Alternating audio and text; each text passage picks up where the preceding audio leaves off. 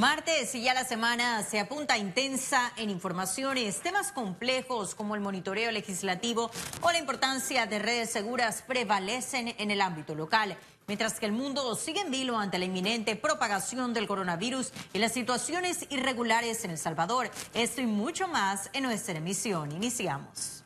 Los diputados de la Comisión de Credenciales a última hora aprobaron un polémico proyecto de reformas al reglamento interno. Veamos este reglamento, donde es parte de constitución y parte de ley, vamos a hacerle justicia a todos los suplentes diputados.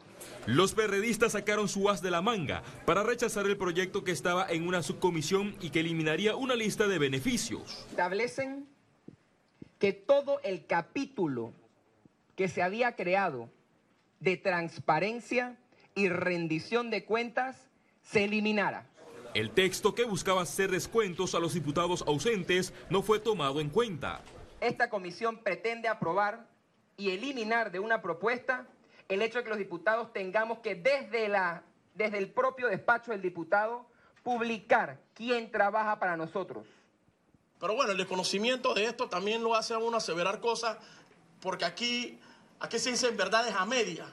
Y cuando no se aprueba, lo que yo quiero, entonces me llevo el bate, la manía y no hay huevo. La iniciativa legislativa ahora será discutida en tres bloques. El diputado también tiene su verdad y se la respeto, pero no es la verdad absoluta. Ni es lo que él dice, es lo que se tiene que hacer. Eso en su casa, allá con el berrinche de su mamá. Aquí no. La comisión de credenciales se reunirá la próxima semana para elevar el debate al Pleno Legislativo. Félix Antonio Chávez, Econius.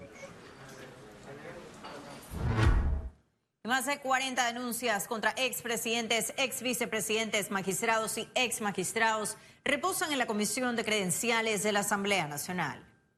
Seis carpetas contra el expresidente de la República, Juan Carlos Varela. Tres carpetas contra la ex vicepresidenta de la República, señora Isabel Saimalo. Dos carpetas contra el expresidente de la República, Juan Carlos Varela, y la expresidenta de la República, Isabel Saimalo dos carpetas contra el expresidente de la República Juan Carlos Varela y otros, cuatro carpetas contra los magistrados principales y suplentes de la Corte Suprema de Justicia, seis carpetas contra los ex magistrados de la Corte Suprema de Justicia Harry Alberto Díaz González de Mendoza, tres carpetas contra los magistrados de la Corte Suprema de Justicia José Ayuprado, Fallo de la Corte Suprema de Justicia deja el camino libre para que la Contraloría audite las planillas de la Asamblea Nacional.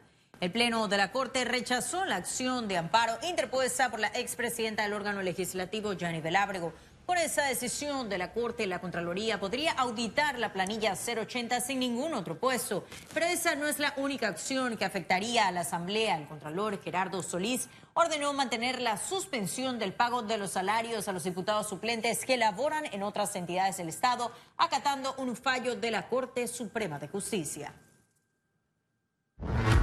Y la directora de la Autoridad de Transparencia y Acceso a la Información, Elsa Fernández, pidió a los 16 diputados suplentes respetar el fallo de la Corte Suprema que suspende el salario por laborar en otras entidades públicas.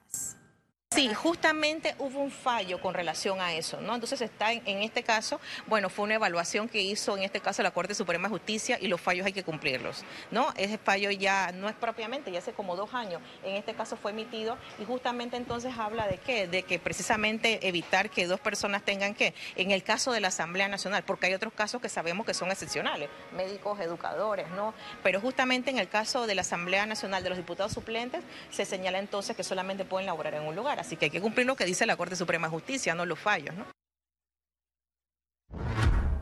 Los padres de la patria fueron sometidos a evaluación. La Fundación Espacio Cívico lanzó este martes el segundo proyecto sobre boletín de diputados. Adelante. Político o grupos se trata de una plataforma digital que centraliza y facilita los detalles de la asistencia de los diputados en el Pleno y en las comisiones, sus planillas y los proyectos presentados. La información que todavía no tenemos y nos gustaría tener es la declaración de bienes eh, de los de los diputados y también cualquier tipo de conflicto de interés que ellos puedan tener cuando entran a su cargo. La medición es parecida al desempeño escolar en la escala de 1 a 5. En este primer ejercicio, más del 70% de los diputados fracasaron, incluyendo el presidente de la Asamblea Nacional, Marcos Castillero, con una calificación de 1.9. La Asamblea eh, presenta a través de su, de su página web una gran cantidad de información. Hay algunas recomendaciones que nos han hecho, hemos, nos hemos puesto a la disposición para establecer un mecanismo que permita tal vez homologar eh, las formas y los mecanismos de presentación de esta información y creo que hay la disposición de parte de la Asamblea como órgano del Estado. En la evaluación, los independientes, Gabriel Silva, Juan Diego Vázquez y Edison Brose, sacaron cinco. Esta información es valiosa en la medida que la ciudadanía pueda utilizarla y se empodere para dos cosas. Uno, ir a protestar afuera de la Asamblea Nacional, en las gradas, que se le escuchen en las redes sociales, pidiéndole a su diputado que se comporte adecuadamente, que ponga proyectos de ley relevantes.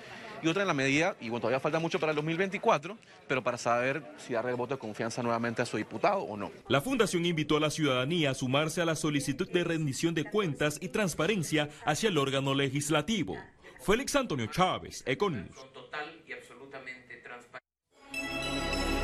Economía. Este martes el gabinete dio luz verde a la contratación del ramal de la línea 2 que conectará el Instituto Técnico Superior Especializado y el aeropuerto de Tocumen. La obra tendrá un costo de 42.7 millones de dólares. También en la conferencia del Consejo de Gabinete, el ministro de Economía Héctor Alexander reiteró que las finanzas públicas se han ordenado y están en control en ese momento. Alexander señaló que los ajustes realizados permitieron no solo mantener el grado de inversión del país, sino también cumplir con la estimación del déficit fiscal. Informó que en ese momento se encuentran representantes de calificadoras y el Banco Mundial con quienes se han reunido. entonces que esa partida presupuestaria que se... Incluso en Fish, ustedes podrán notar que ellos cuando hablan de las perspectivas de la evolución, por ejemplo, del déficit, ellos se refieren a qué? A las metas que nosotros nos hemos puesto como, como techo en los próximos años. Así que en el fondo, ¿cuál está haciendo el mensaje de ellos también? Oye, esperamos que ustedes, ustedes cumplan con la programación que ustedes están, se han fijado para los próximos años. ¿Cuál es la noticia interesante? La noticia interesante es que la meta nuestra del déficit de este año era 3.5%. ¿Qué logramos nosotros? Bueno, ese era un techo y siempre lo dijimos Estamos cerrando con 3.1. Panamá debe replicar su éxito de conectividad regional en el ámbito local para impulsar así el turismo, se lo apuntaron especialistas, le contamos. Panamá es reconocido como el país con mayor conectividad de la región. Sin embargo, ese éxito no se refleja a lo interno. La oferta de viajes domésticos es limitada. Más conectividad dentro de los aeropuertos que tenemos. Panamá tiene muchos aeropuertos que deben ser conectados para que, para que haya más aerolíneas y precisamente haya más competencia y haya más oferta. Esta falta de conexión es una debilidad para una economía que busca atraer turistas. Y a lo mejor inclusive ver en los primeros, eh, en los primeros meses de operación eh, si se da algún tipo de incentivo a estas empresas para que se puedan desarrollar y puedan continuar y se pueda desarrollar ese flujo de pasajeros y ya esas rutas que te venía comentando se puedan crear dentro del turismo local. Para cambiar este escenario, empresarios retomarán la marca Aeroperlas. El proyecto aumentará opciones en el mercado aéreo local. Tener nosotros una empresa como Air Panama que ya está brindando un servicio a sus destinos particulares, a Copa que está eh, brindando la conectividad con David, nosotros que una vez que estemos iniciando operaciones podamos atender el archipiélago de las Perlas y parte del Golfo de Panamá, todo eso yo creo que nos va a ayudar a tener un repunte bueno y sano a que y de manera tal que Panamá prospere como se merece. Desde la Autoridad de Turismo trabajan en un gabinete de conectividad que permita viajes a destinos de playa, montaña y aventuras. Ciara Morris, Econews. La Asociación de Ejecutivos de Empresa APD realizará un foro sobre estrategia logística nacional al 2030. En ese espacio que se realizará el 18 de febrero, la empresa privada y el sector público analizarán los avances y retos del sector logístico del país. Los expositores presentarán la relevancia de ese sector para la economía del istmo, identificarán los espacios en que pueden colaborar los sectores y también la necesidad de recurso humano, innovación, transparencia, trazabilidad y estándares.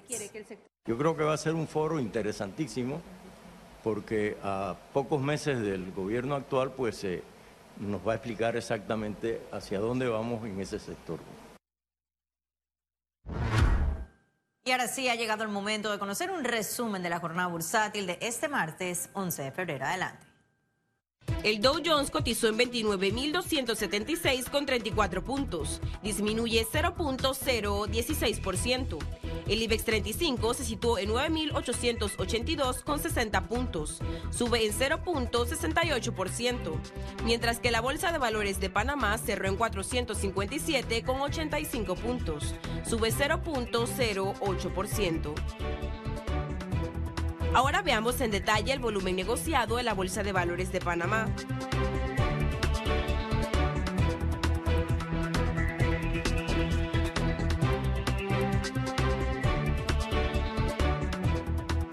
Total negociado 36.209.485 con 29 centavos. Y en breve estaremos de regreso con notas internacionales. Pero recuerde, si no tiene oportunidad de vernos en pantalla, puede hacerlo en vivo desde su celular a través de una aplicación destinada a su comodidad y es cable donde solo descárguela y listo. No se vayan, que en breve estaremos de regreso con mucho más de la emisión de hoy de Econius. Ya volvemos.